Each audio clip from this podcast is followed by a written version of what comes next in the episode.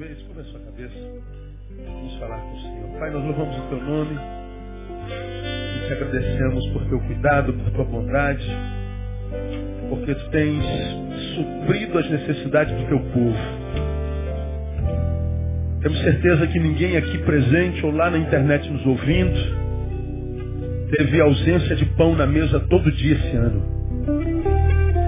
Nossa luta não foi contra a fome, nossa luta foi contra o excesso. Te louvamos, ó Deus, porque neste ano mil caíram ao nosso lado, dez mil à nossa direita. Sofremos por eles, mas nós não fomos atingidos e somos gratos por isso. Te louvamos, ó Deus, porque se não todos, quase todos nós tivemos momentos de desânimo sim. Tivemos vontade de chutar balde. Mas a despeito disso e tendo sido testemunha de tantos que fizeram isso, nós não fizemos e chegamos até aqui na tua presença. Te louvamos, ó Deus, porque fomos alvos de muitas setas que voaram de dia e de noite em direção a nós. Mas o escudo da palavra nos protegeu de cada seta. Palavras malditas foram liberadas contra nós, teu povo, mas sobre nós estava a bênção do Senhor. Sim, Deus, muitas enfermidades, pragas e pestes assolaram a terra, mas nós fomos poupados. Nós te louvamos porque, olhando para a história, vemos o teu cuidado sobre nós. E, ó Deus, te louvamos por isso. Te pedimos, ó Deus, de uma forma especial nessa noite, pelo irmão Reinaldo, te pedimos, ó Deus, pelo Sidney e pela Gabriela.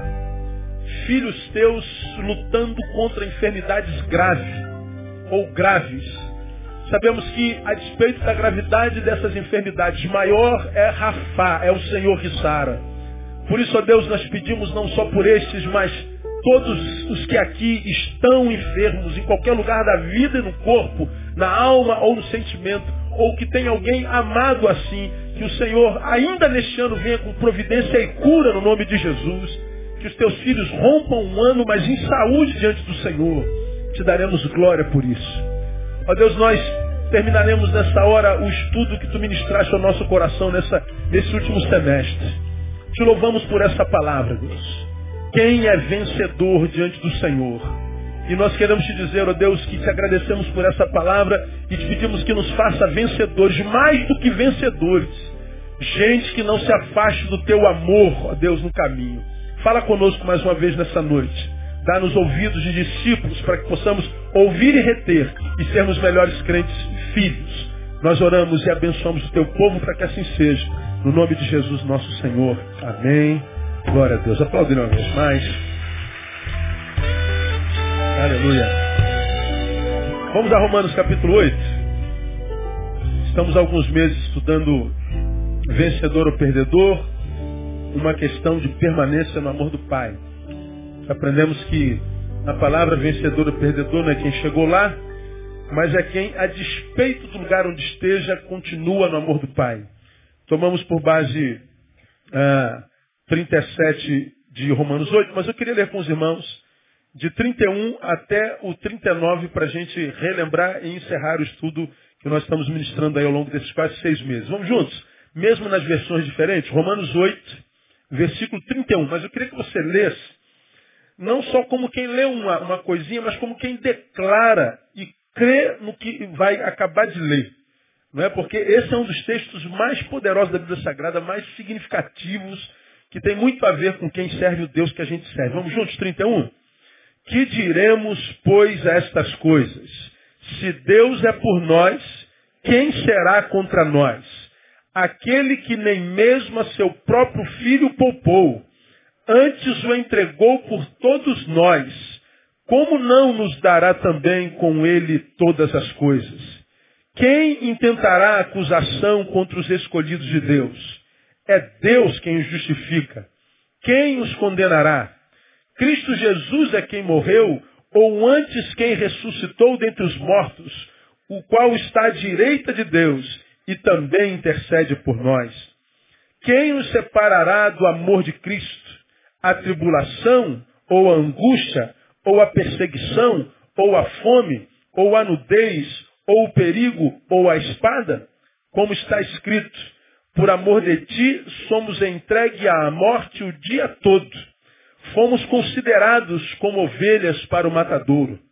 Mas em todas estas coisas, somos mais que vencedores por aquele que nos amou. Declare agora, porque estou certo de que nem a morte, nem a vida, nem anjos, nem principados, nem coisas presentes, nem futuras, nem potestades, nem altura, nem a profundidade, nem qualquer outra criatura nos poderá separar do amor de Deus que está em Cristo Jesus, nosso Senhor. Posso ouvir glória a Deus? Aleluia! Pode aplaudir ao Senhor. Que palavra tremenda. Quem declara isso foi um cara que foi preso, que foi torturado, que foi perseguido, que foi marcado pelo sofrimento mais que qualquer um, de alguém que não teve tempo para construir família, não teve tempo para cuidar de si mesmo, de alguém que morreu sozinho, de alguém que foi abandonado pelos discípulos, de alguém que foi abandonado pelas igrejas que fundou, de alguém que foi, foi abandonado pelos melhores amigos, de alguém que terminou preso, de alguém que morreu degolado. Um camarada que, a despeito da dor que passou, que nós nem chegamos perto, faz uma declaração como essa. Porque em todas estas coisas somos mais do que vencedores por aquele que nos amou. Quem nos separará do amor de Cristo? Para Paulo, campeão é quem, a despeito das circunstâncias, a despeito das vitórias, ele permanece no amor de Deus que está em Cristo Jesus. Então, para Paulo, vencedor ou perdedor não tem a ver com o lugar onde a gente chega, mas se, independente do lugar chegado, nós permanecemos no amor de Deus ou não. Nós aprendemos que você pode ser um camarada que chegou ao ápice da sociedade, enriqueceu. Bom, para se transformar no que você se transformou, teve que se apartar do amor de Jesus, de Deus que está em Cristo Jesus? Sim, pastor, me afastei. Então você afastei. Então você é, é um perdedor, você é um derrotado. Melhor é o fim das coisas, vamos ver onde é que você para no final. Bom, você ainda não chegou lá. Ainda está no sonho, está no planejamento, está no caminho. Bom, você ainda não chegou lá? Não. Mas está junto do amor do Pai? Estou. Então você é um campeão. Fique tranquilo que você vai ver como é que você vai acabar. Ah, melhor ao fim das coisas, diz a palavra. Então eu posso ser alguém que chegou lá e sou um derrotado. Eu posso ser alguém que nem chegue lá, me ser um campeão diante de Deus. Aprendemos isso e falamos sobre isso detidamente. Nós falamos que quando os inimigos contra os quais nós labutamos, principalmente o diabo, querem nos derrotar, do que, de que derrota a Bíblia fala? Derrota ah, no Evangelho é ser separado do amor de Deus. Então, como que o diabo ou os inimigos, independente da origem deles, é, é, é, o que eles intentam contra qualquer um de nós que somos filhos de Deus, nos separar do amor de Deus. Não é tirar o meu carro, não é só acabar com o meu casamento, não é me adoecer, não é, não é mexer com a minha estética. Não, ele só quer me separar do amor de Deus. Se para me separar de Deus ele me, me, tiver de me enriquecer, ele me enriquece. Mas se ele perceber que a minha fraqueza não é riqueza, a minha fraqueza é a língua, então ele vai me dar uma língua bem grande. Se ele sabe que minha, minha, minha fraqueza não é a, a, riqueza, nem a língua, mas é a estética, então se ele tiver que me fazer o cara mais bonito do mundo, para me afastar de Deus, ele vai me fazer o cara mais bonito do, do mundo. Mas se ele sabe que minha fraqueza é a incapacidade de sentir dor, e se a dor me afasta de Deus, então é dor que você vai ter. Qual é a tua fraqueza? É aí que Satanás vai te tentar. Olhe no espelho e pergunte para quem está refletido lá, qual é a tua fraqueza, cara? Minha fraqueza é mulher. Se prepare para ter as mulheres mais lindas nos teus pés. Qual é a tua fraqueza? Dinheiro, pastor. Então se prepare para ganhar dinheiro fácil. Qual é a tua fraqueza? Mentira. Então se prepare, irmão, para que você seja um profissional disso. Qual é a tua fraqueza? É dissimulação, pastor. Eu, eu gosto de vender a imagem do que eu não sou. Então se prepare para você ser o cara mais especialista em usar máscara. Ele vai te dar as máscaras mais saborosas, mais, mais lindas. Qual é a tua fraqueza? É aí que ele vai te pegar. E não pense que porque é, nos ludibrios da vida você prosperou, que você acha que é Deus que está te abençoando. Deus não tem planos para mentirosos. O que Deus tem para mim, tem para mim, não para mentira na qual me tornei. Se você é uma farsa e está prosperando, você está vivendo a pior desgraça que um homem pode viver. Prosperar naquilo para o que não nasceu. Prosperar naquilo para o que não foi chamado. Prosperar naquilo que não é a missão da vida. Quando prospera longe de Deus, para voltar para Deus é quase impossível. Porque vai ter que largar muito conforto, muita honra, muita glória. Então, a, a Satanás é brilhante, né? Ele faz o sujeito, filho de Deus, prosperar naquilo que Deus não abençoaria. E aí amarrou você na prosperidade, na vitória, e não na derrota. Ou seja, você é um derrotado vencedor. Por outro lado, se você tem por ambição fazer a vontade de Deus, se o teu projeto é se submeter ao projeto de Deus, independente das circunstâncias, você pode ser um, um vencedor derrotado aos olhos dos homens. Mas vencedor, como o que conta é o fim das coisas, fique tranquilo. Não há dor que dure para sempre. No lugar da vergonha. Pode se preparar, irmão. Está andando no caminho de Deus, ele vai te dar dupla honra no nome de Jesus. Toma posse da palavra. Caminha em esperança. Pastor, está bravo pra caramba. Caminha em esperança. Olha para a cruz. Caminha. Fita teu, teus olhos na cruz de Cristo. Caminha. Pastor, está tá doendo no lombo, pastor. Continua olhando para a cruz. Os que te humilham hoje são os que vão te exaltar amanhã. No lugar da tua vergonha, Deus vai te dar dupla honra. Pode se preparar, porque é melhor o fim das, o fim das coisas. Então nós aprendemos que o, o, trabalho do inimigo é nos afastar do amor de Deus que está em Cristo Jesus. O que, é que nós aprendemos? Que ele usa algumas, ah, algumas estratégias existenciais que a gente não percebe. E nós escolhemos isso aonde? Do versículo 35. Ele usa a tribulação. Tribulação. Ele usa a angústia. Ele usa a perseguição. E nós aprendemos na última semana, ele usa a fome. Eu ia fazer uma recapitulação geral, mas não vou não, porque eu quero falar mais alguma coisa a respeito disso. Então nós paramos na fome, mas o texto diz aí que ele usa algumas outras coisas também. Não tem lá no versículo 35?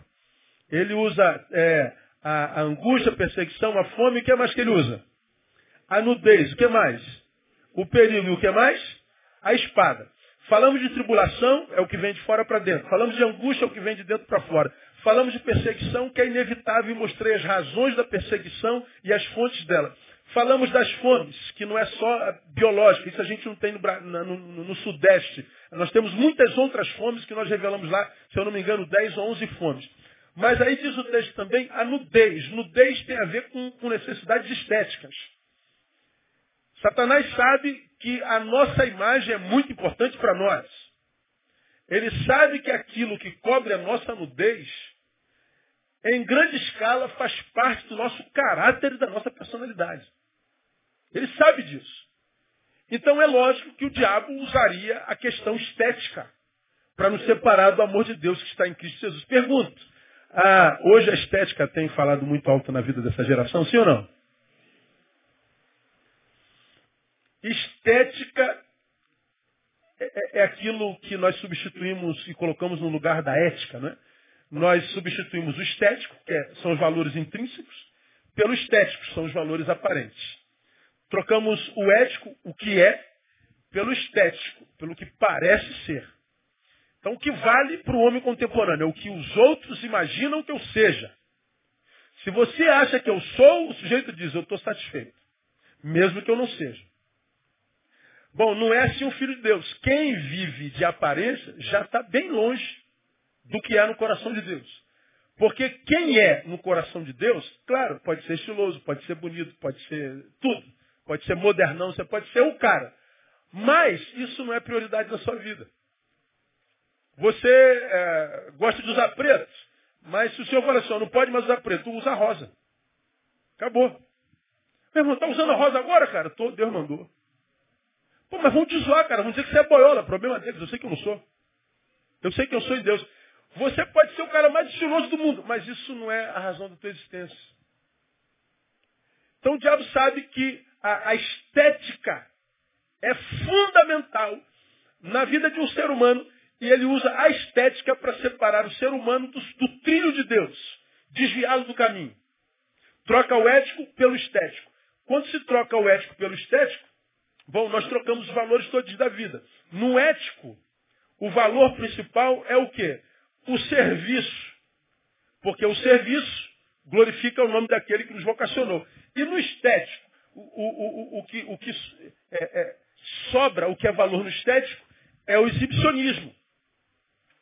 E foi exatamente no estético, no exibicionismo, que nós vemos essa cultura marcada por ela. Foi na, na cultura do estético que nasce programas como BBB, é na cultura do estético que nasce programas como A Fazenda, é no, na cultura do estético que nasce tecnologias como o Facebook, é na cultura do estético que, que, que nasce e, e, toma corpo no Brasil inteiro, antes era só no Centro-Oeste o, o, o, o sertanejo universitário, que não tinha no Sudeste, hoje tem, que só fala de, de, de corpo, de corpo, de corpo, de corpo.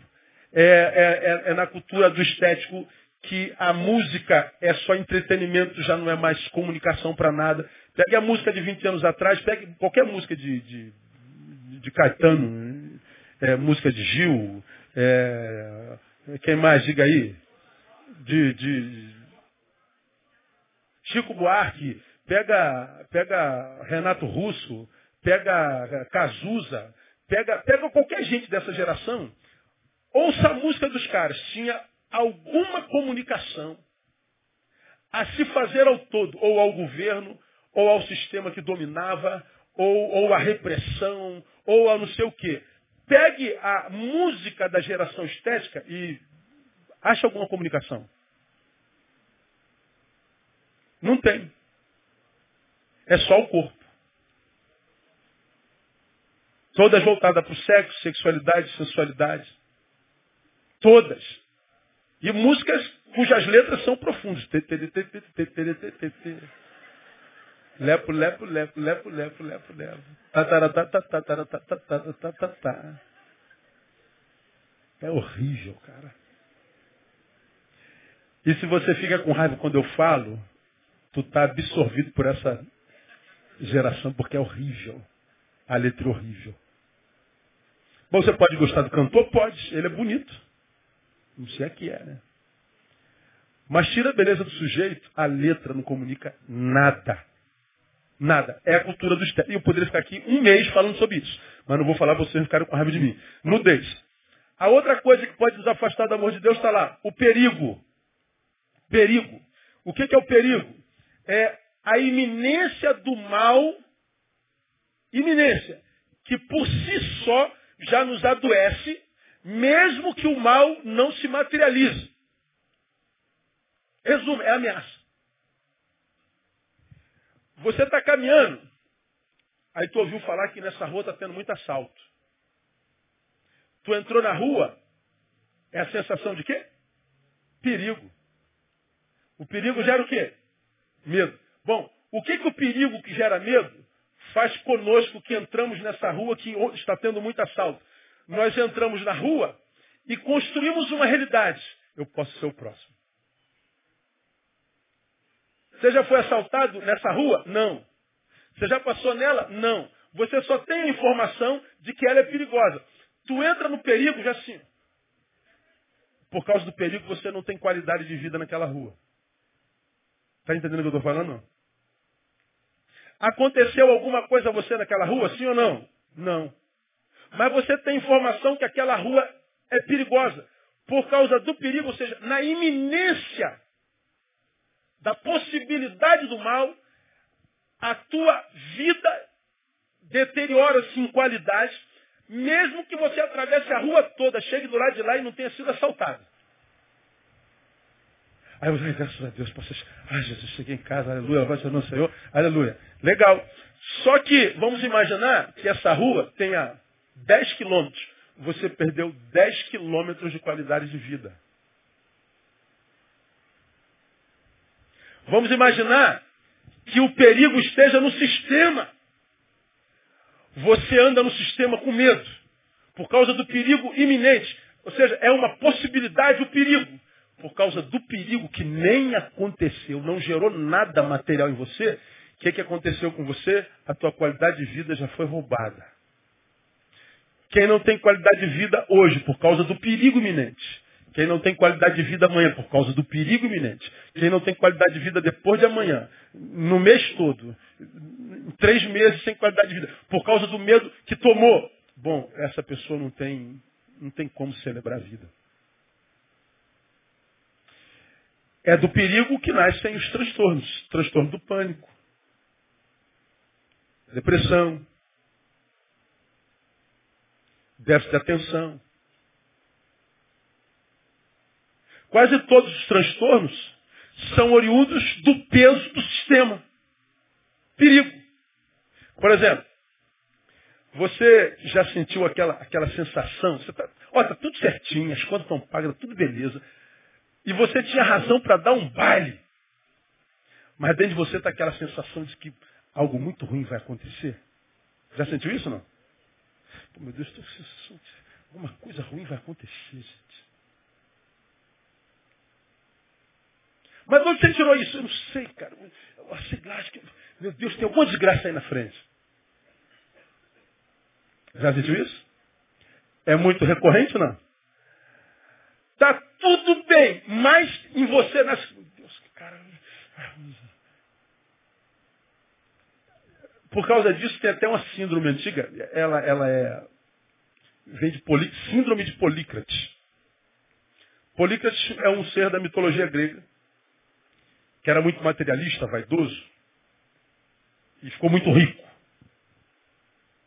Dentre as suas riquezas, ele tinha um anel de brilhante preciosíssimo. Ele ficou conhecido pelo anel de Polícrates. Consulta lá. Ele era muito vaidoso, ganancioso. Então, ele, ele amava demais as suas riquezas. Só que ele não conseguia encontrar alegria nelas. Por quê? Porque o medo de perdê-las era maior. Ele tinha tanto medo de perder o que tinha, que o que tinha não conseguia ser curtido. Ele tinha todas as razões para celebrar, mas o medo de perder era maior do que o desejo de celebrar. Ou seja, ele antecipava-se ao mal possível, por causa de um mal que ainda não tinha acontecido. existia enquanto possibilidade, ele não celebrava o presente. Por causa da possibilidade do mal futuro, ele não conseguia celebrar o presente. Síndrome de Polícrates. O diabo sabe muito bem que esse, essa sensação de perigo é extremamente poderosa para afastar a gente da gente, da qualidade de vida que Deus sonhou para nós e, consequentemente, do Deus que sonhou qualidade de vida para nós. Perigo. Contei aqui, há bem pouco tempo atrás, estava na, na, na, formatura de Giovanni. Como era naquele lugar lá? Não é Devec, lugar, meu filho. Hein? Vicente Carvalho. Ele está Vicente Carvalho. É isso mesmo. Aí acabou, acabou tarde lá a formatura dele, tinha os irmãos da igreja. Aí, vai por onde, pastor? Eu vou pela, por essa rua aqui mesmo. Como é o nome dela? É, Martin Luther King. Pastor Martin Luther King que era antiga suburbana, não é isso? Aí, não. Era continuação, né? Não sabe onde é, não sabe, irmão? Então tá legal. Estamos, estamos vou, vou voltar por Madureira. Vicente Carvalho, vou voltar por Madureira. Aí alguém falou assim, pastor, não vai por lá não. Eu soube que está tendo muito tiroteio, está muito perigoso por ali agora. falei, irmã, não ligo para isso não. Eu vou confiado e de que já tem alguém na minha frente indo. Não, eu não vou, não, vou dar a volta. Não, eu vou. Aí eu fui. Bom, não vi nada acontecendo, cheguei em casa e está tudo certinho. Mas eu fui no carro pensando assim, rapaz, se a gente deixar de viver por causa de perigo iminente, o que, que acontece com a gente? A gente não vive. Aonde que a gente não está em perigo? Deixa eu perguntar. Tem acontecido assaltos no teu bairro? Sim ou não? Qual bairro que você mora? No Barata. Qual bairro que você mora? Na Malé? Qual bairro que você mora, Tiago? Realengo. Qual bairro que você mora? Taquara. Está tendo assalto no teu bairro? Está tendo assalto no teu bairro? Está tendo assalto no teu bairro? Você mora em Ipanema? Tem assalto no teu bairro? Você mora no Recreio? Na ba... Tem assalto no teu bairro? Tem. Ó, está tendo muito assalto. Então a gente não sai mais, cara. Ai meu Deus, eu vou ser assaltado, Jesus. Mas tem misericórdia, Jesus. O que, que o perigo faz com a gente? Amarra a gente. Eu não tenho jeito, eu tenho que sair, eu tenho que trabalhar, eu tenho que viver. Mas o que, que o perigo faz? Rouba a qualidade da vida. Você vai atravessando a vida marcada pelo medo produzido pelo perigo, a tua vida perde cor, tua vida perde sabor, tua vida perde sentido. Chega uma hora que você cansa de sentir medo por causa do perigo e você diz que vida horrível é essa? Onde é que tu estás, Deus? No mesmo lugar. É a tua relação com o perigo que te roubou o sonho de Deus. A gente diz é o diabo, e às vezes não é. É o perigo. Ou a gente abraça essa arma que Deus nos deu, chamada fé, para acreditar que o anjo do Senhor acampa-se ao redor dos que os temem e os livra, ou o perigo nos toma e a gente anula os projetos de Deus para a nossa vida. Está entendendo essa palavra mesmo não? Isso aqui é muito sério.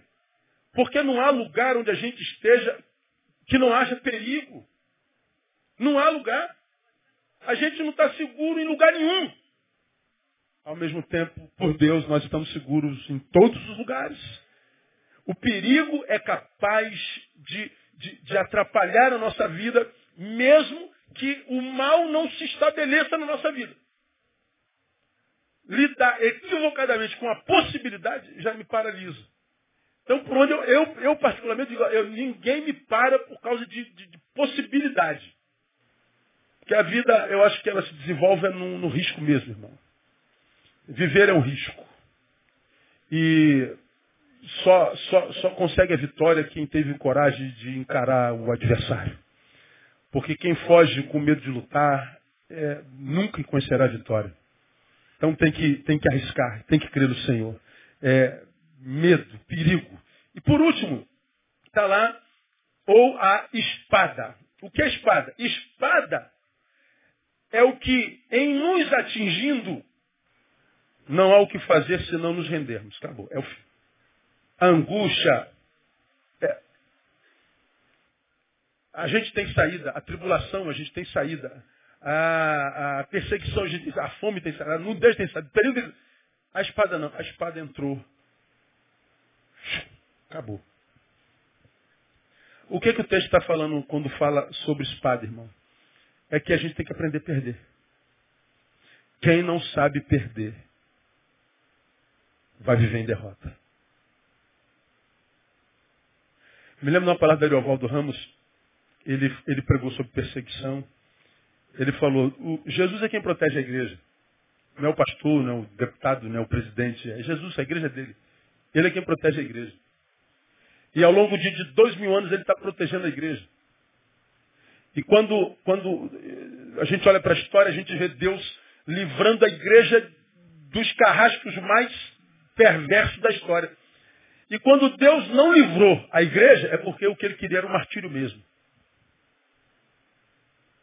Era plano de Deus que a igreja passasse por aquele sofrimento. E quando é plano de Deus que a gente passe pelo martírio, o que, que eu posso fazer? Não tem como brigar com Deus. Não tem como. Eu disse para uma ovelha muito querida agora à tarde. Hoje 26 pessoas ligaram querendo falar comigo.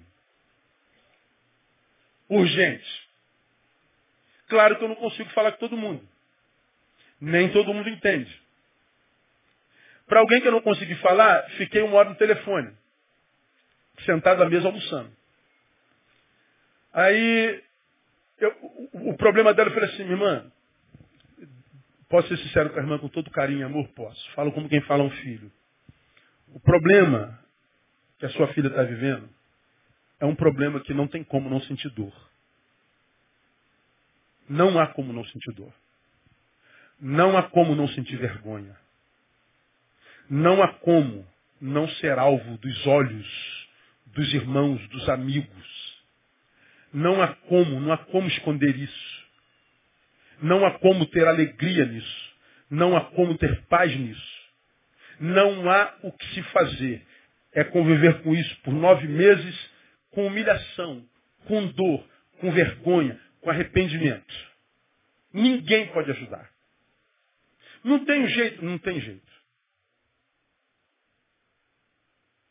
Agora, a palavra de esperança que eu dou para é o seguinte.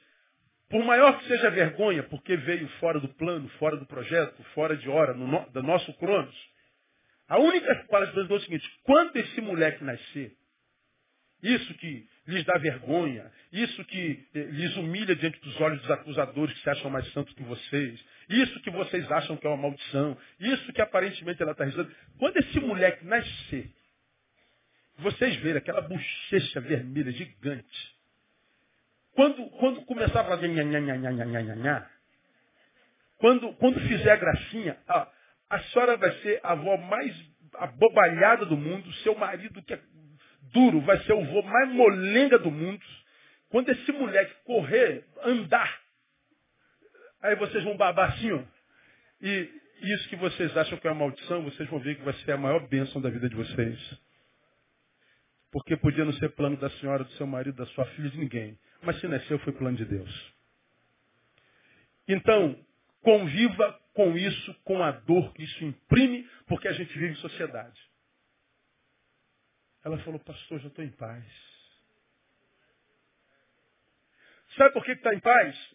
Porque a gente acredita que todas as dores são possíveis de serem tiradas, não são. Algumas dores são inevitáveis, irmãos. Não tem jeito, não tem o que fazer. É abaixar a cabeça e deixar a vida bater. Acreditando que o Senhor está dizendo, olha, toda manhã minha misericórdia é renovada sobre você, Neil. Neil, acredita na minha palavra, Neil. Não a dor dure para sempre, Neil.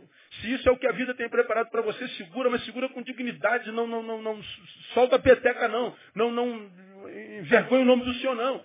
Se isso é o que está aí, não há o que fazer, então sofra com dignidade. É o que Paulo disse a Timóteo e nós estudamos aqui. Sofre comigo como bom soldado de Cristo Jesus. A mensagem da igreja evangélica de mercado é pare de sofrer. Estão lotadas. Todo mundo sabe que o cara é ladrão, todo mundo sabe que é, que é comércio, todo mundo sabe que é tudo picareta, todo mundo sabe. Mas como existe uma possibilidade de eu, de eu parar de sofrer, eu vendo meu carro, eu vendo minha geladeira, eu vendo a desgraça toda para parar de sofrer. E aí o que, que acontece? Era um sofrimento que tinha um carro, um sofredor que tinha um carro, agora um sofredor que anda a pé. É um sofredor que tinha uma casa, uma geladeira, agora é um sofredor descasado e sem geladeira.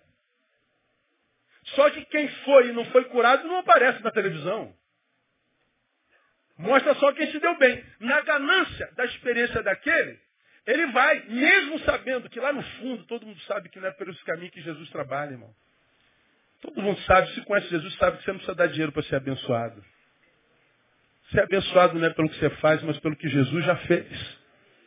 Mas estão lá, estão lotados. Lotados. Abre mão de pai, mãe, família, se isola de todo mundo, vira fanático. Em busca de quê? De parar o sofrimento. Porque a, a, a, a regra é pare de sofrer. Vem Paulo diz assim, ó, Timóteo, sofre comigo. A igreja do mercado diz, pare de sofrer. Vem Paulo diz, sofre. Paulo está equivocado, não é possível. Paulo é um herege, Paulo não é crente.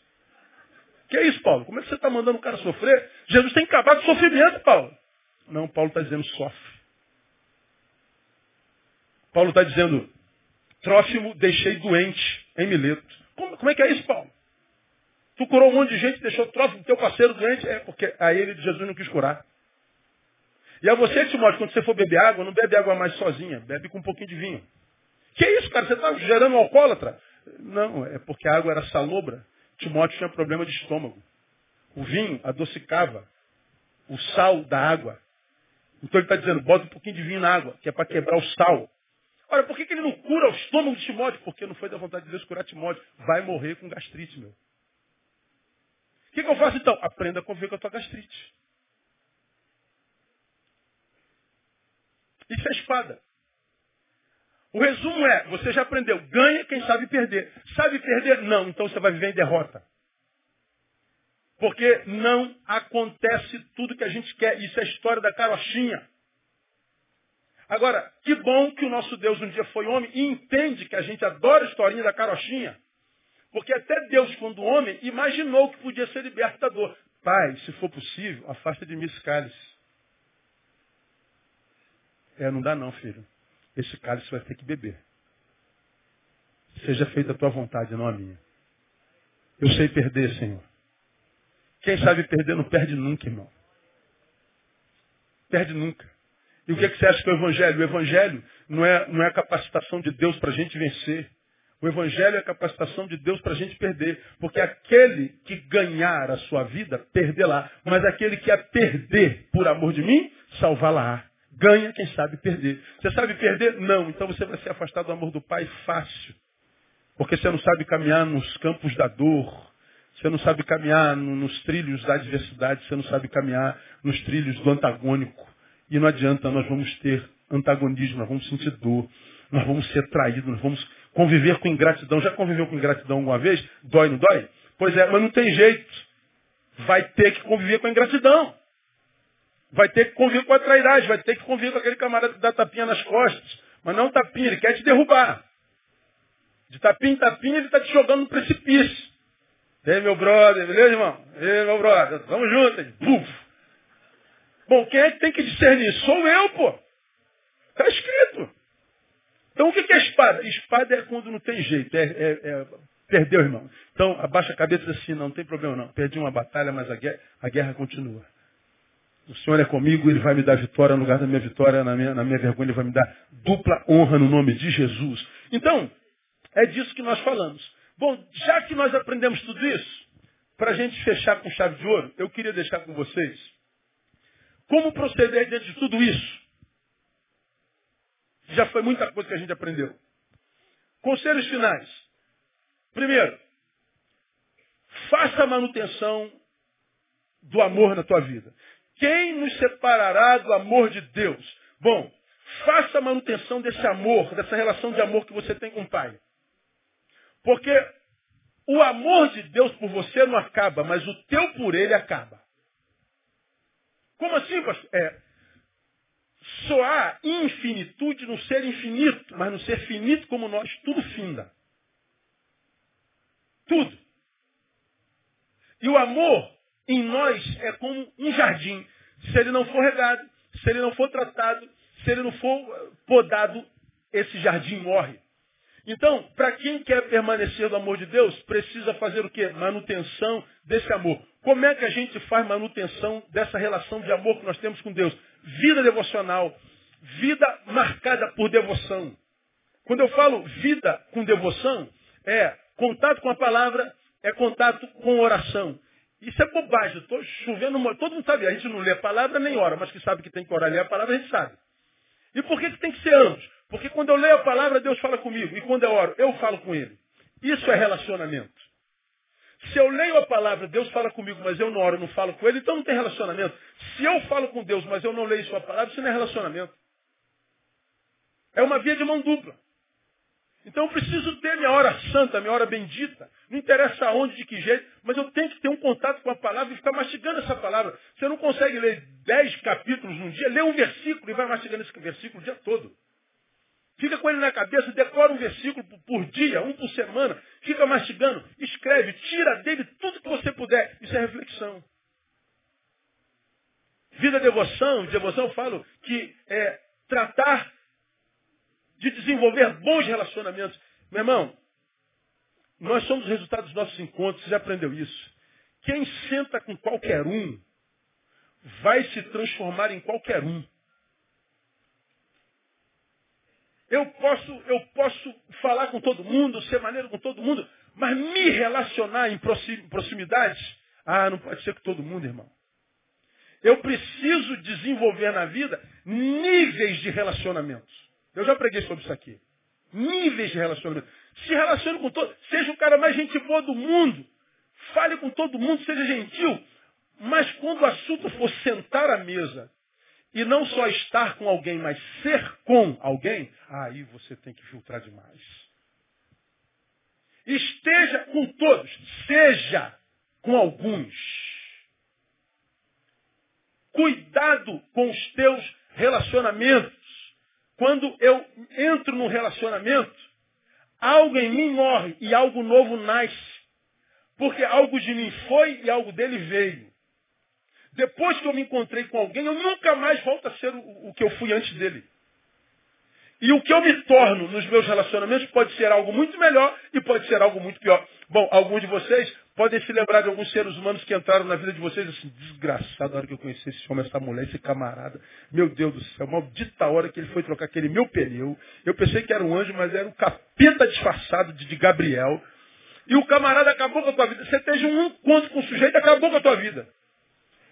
Mas tem outros que você conheceu que já foram há muito tempo mas deixaram o seu perfume, deixaram sua riqueza, que você nunca mais se esquece dele. É como aquela professora do primário. Quantas professoras você teve? Mas tem aquelazinha que você fala assim, meu Deus, a tia Sônia. Eu fui apaixonado por uma professora quando eu tinha 12 anos. Velha. Tinha idade para ser quase minha avó. Devia ter uns 40 anos na época. Mas, mas era tão dócil, tão, tão carinhosa, que cuidou tanto do garoto, cheio de, de, de neuras, noias, complexo de inferioridade, o, o, ser estranho, todo mundo destacado, o ser esquisito que, que parecia que não era criança porque não gostava do que criança gostava, e, e eu era o ET. A Sônia cuidou daquele menino, a Sônia descobriu que ele era diferente, que ele tinha um quê de não sei de quê. Ela marcou minha história. Não faço a menor ideia de onde esteja, se está viva, se está morta, mas eu nunca mais me esqueci daquela mulher. E você não se lembra de alguns professores da tua vida? Você não se lembra de alguns amigos lá, lá da infância? Você pega a tua turma assim, ó, de primário, ou, ou mesmo de faculdade, você que está formado há 30 anos igual a mim, aí 20 anos, você olha assim para a turma, Tu lembra o nome de dois, três, mas tem uns que tu lembra o nome de jeito nenhum porque foram insignificantes. Então, seja, esteja aí para todo mundo, mas seja específico nas tuas relações. Isso é vida devocional. O que é vida devocional?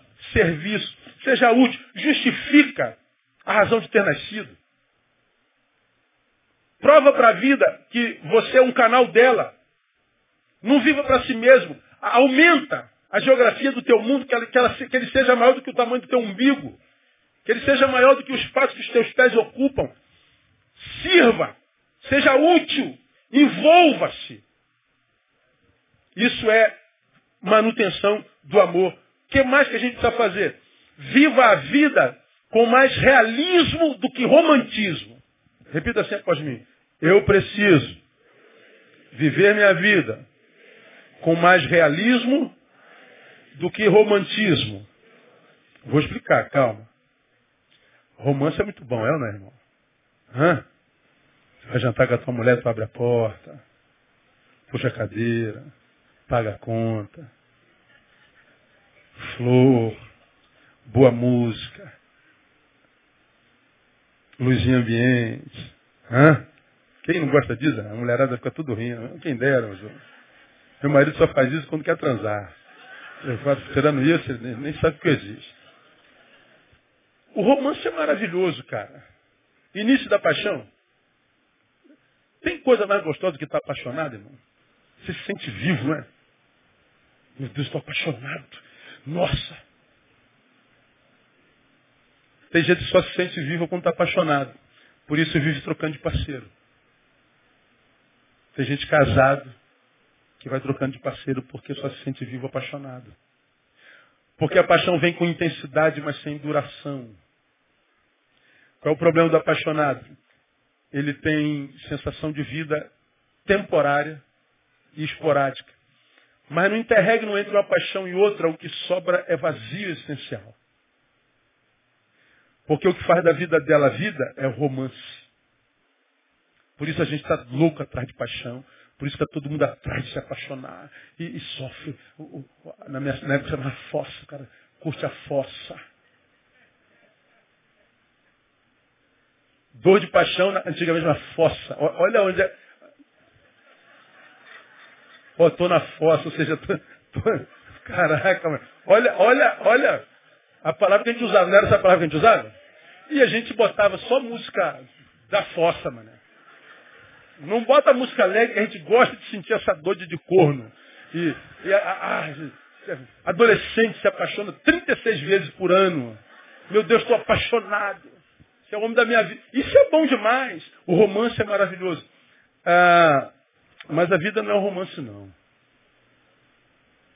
Quase sempre quando as cortinas da vida fecham, não está escrito e eles foram felizes para sempre. Que existe a solidão, indiferença, dor. O que existe é dane-se. Quando eu falo para viver a vida com realismo, mais do que com romantismo, não estou falando para excluir o romance. Eu sou romântico. Eu faço manutenção do meu casamento constantemente. Trabalho para que o namoro no meu casamento não acabe nunca. Porque o namoro é a melhor parte da relação.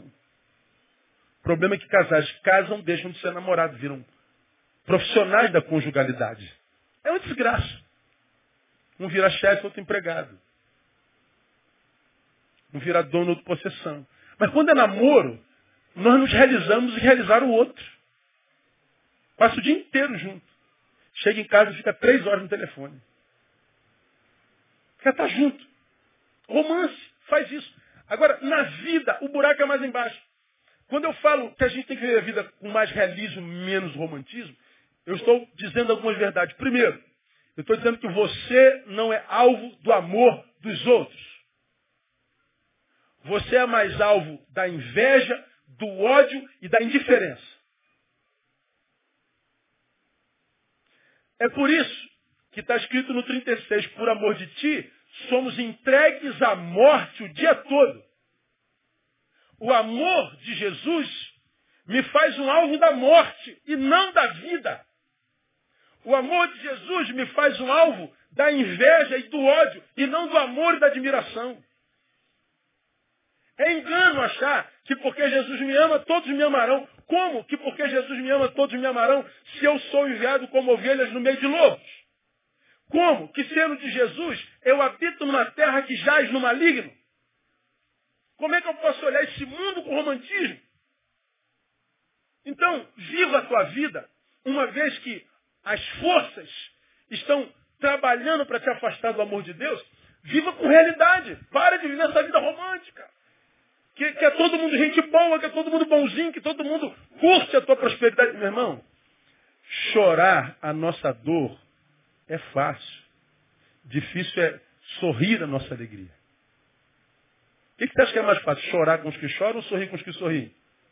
Chorar com os que choram por quê? Porque eu estou aqui consolando a Joana, porque a Joana é, é, foi abandonada pelo marido.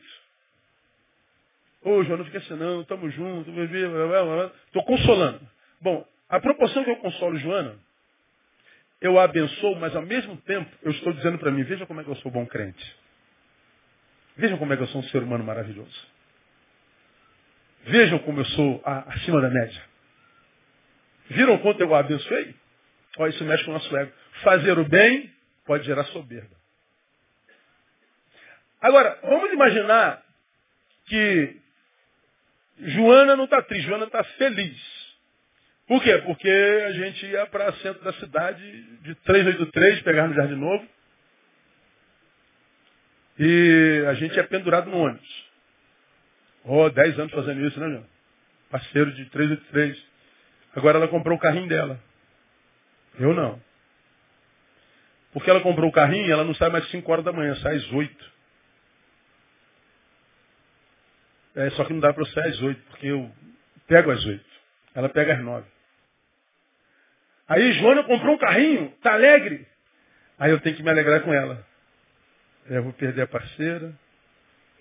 Ela vai dormir duas horas mais que eu. Ela vai no ar-condicionado. Oh, oh, parabéns, estou feliz com você. Oh, nossa! Oh, tua vitória é minha vitória. Duas solteironas, amiga, arrumam um, um, príncipe. Ô, oh, amiga, estou feliz com você. Vou ficar sozinha, só eu vou para a titia, você não, você vai casar agora. Nada. Tu pensa que quando você passa com teu carro novo, teus vizinhos estão vibrando contigo?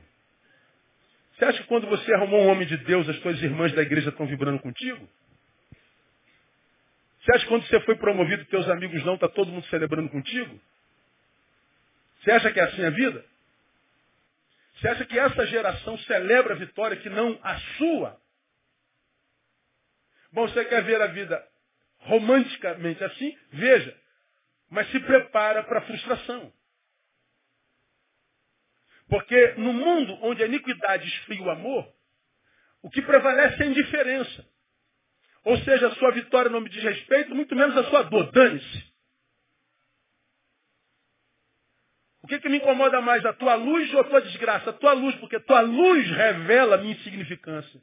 E a tua desgraça, eu já tenho demais para me preocupar com a sua. Na verdade, é cada um para si. Bom, não deveria assim, deveria ser assim no reino de Deus. A igreja de Jesus existe para ser uma comunidade à parte das comunidades que não são de Jesus. A igreja foi constituída por Jesus para ser o protótipo de equidade no mundo de iniquidade. Mas infelizmente a igreja, nem a igreja é assim mais. Até na igreja, nós temos que saber com quem que a gente se relaciona. Quando eu falo para ver a vida com mais realismo e menos romantismo, entender que você não é alvo do amor dos outros, você é alvo da inveja, do ódio, da indiferença, você é alvo da morte. Por isso que alguns de vocês são perseguidos no trabalho por aquele patrão, por aquele chefe. E você fica se perguntando, cara, que mal que eu fiz para esse cara?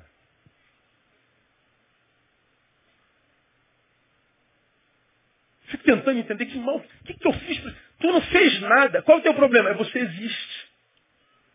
Alguma coisa em você que irradia de você, que incomoda ele porque ele não tem. Como ele não pode ter o que você tem, ele quer tirar o que você tem. O nome disso é inveja. Você já aprendeu isso aqui? Inveja não é querer ter o que o outro tem. Inveja é querer que o outro perca o que ele não tem. É pior. Não, eu não quero que você tenha, Romão. Não vem me dar que eu não quero isso. Eu quero que você perca o que tem. Não, eu não quero um casamento igual o teu, Romão. Não quero uma mulher abençoada igual a tua. Eu quero que você perca a tua mulher. Eu não quero melhorar, eu quero que você piore. É isso que é inveja. Então, desenvolva romance na vida, mas não viva romanticamente. Não se furte a ver a vida como ela é. Lamentavelmente.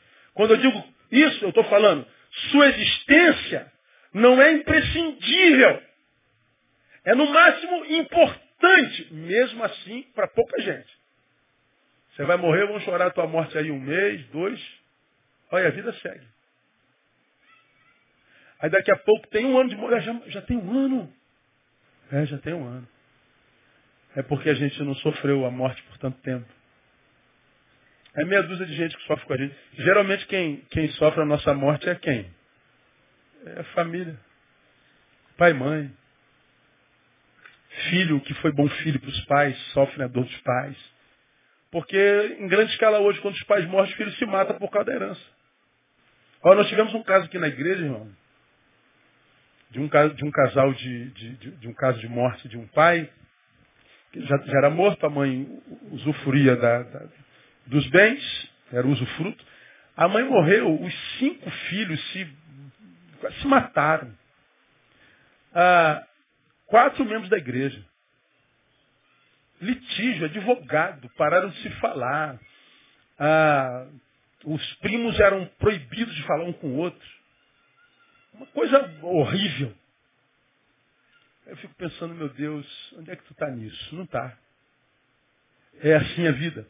Então, ah, precisamos ficar ligado. Quando eu digo que a sua existência não é imprescindível, no máximo, ah, quem está próximo de você vai chorar a tua morte logo.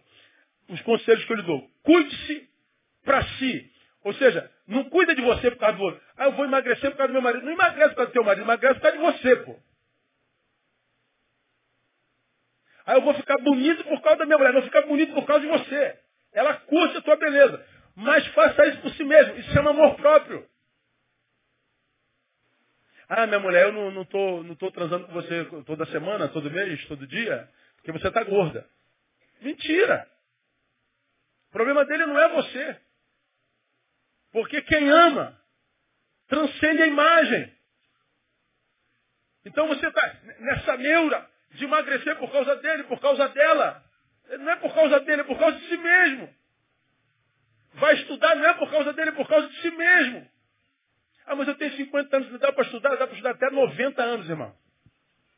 Vai ser feliz para você. Cuide de si. Cuide-se para si. Esteja bonito para si. Ame-se. Porque eu não sei por quanto tempo vou ter quem diz me amar. Eu me lembro de Bob Marley. Às vezes construímos sonhos em cima de grandes pessoas. O tempo passa e descobrimos que grandes mesmo eram os sonhos e as pessoas pequenas demais para torná-las torná-los reais. É verdade. Ah, amo minha família demais. Amo minha igreja, tenho amigos preciosos. Ah, mas eu cuido de mim não é por causa do André, não. Eu cuido de mim por causa de mim mesmo. Eu não trabalho para dar o melhor para Tamara e Thaís, não. Eu trabalho porque eu gosto de trabalhar. A recompensa é delas.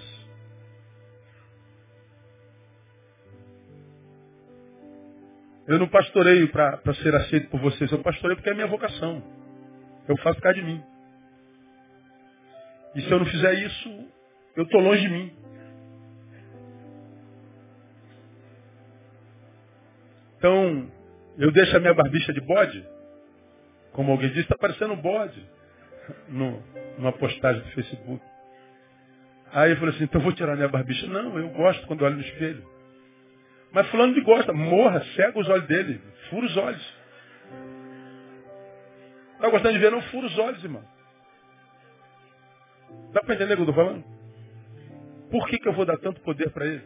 Por que, que você dá tanto poder para a opinião alheia? Por que, que o que os outros pensam tem tanto poder sobre tua vida?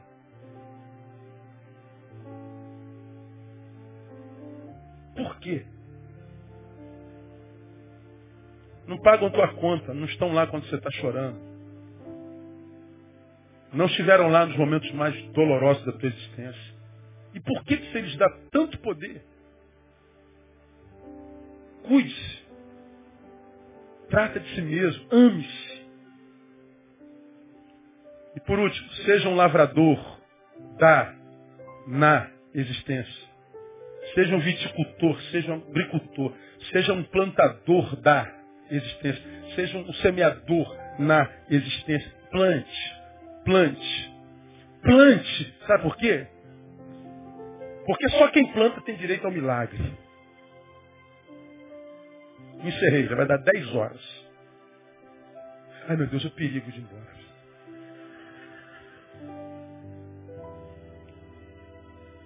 Você já aprendeu eu estou aqui, Deus, cura minha família, cura minha família, cura minha família. Deus, quebrando o coração do meu marido da minha esposa. Estou pedindo a Deus milagre, que eu não precisaria pedir. Se como marido ontem eu tivesse amado a minha esposa, e em amando-a, ela se submeteria a mim, em parceria. Bom, o milagre que eu estou pedindo hoje, eu não precisaria pedir se eu tivesse vivido corretamente, se eu tivesse semeado.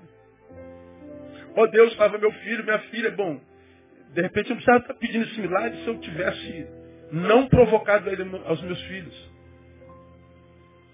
Ó oh, Deus, toca no coração dos meus pais. Eu não precisaria estar pedindo esse milagre se eu fosse um filho que me submetesse a ele. Eu não precisaria estar pedindo um milagre da cura do meu pulmão se eu não tivesse fumado demais ou bebido demais.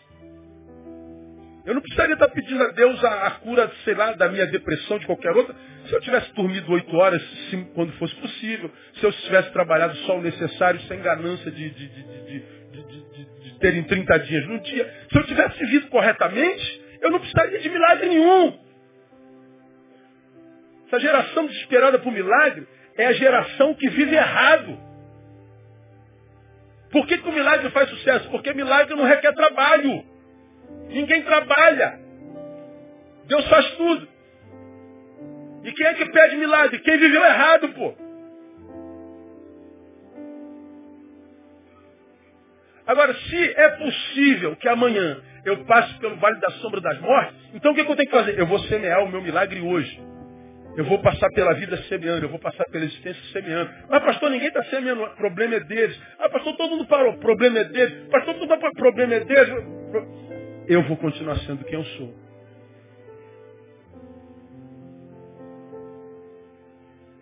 Melhor é o fim das coisas. Então, cara, não, não faça do outro a tua motivação, que você vai ficar para trás. Porque, irmão, a apostasia está aí, vai ser cada vez maior. Os apóstolos que vão da igreja, os apóstolos que permanecem na igreja. Domingo, dia primeiro, no dia da ceia, teve briga aqui, ó. Dois irmãos saíram da ceia e brigaram aqui. Vai fazer o quê, pastor? Dane-se. Dois macacos velho, pô. Toma vergonha na cara, pô. Saíram da ceia. Eu que tenho que morrer por causa disso? Apostasia, irmão. Se você fizer do homem a tua motivação, vai ficar pelo caminho. Por isso a Bíblia diz, olhando para Jesus. O autor começou lá. E o consumador da nossa fé. E os irmãos, parceiros, me abandonaram. Ele não. Ele não.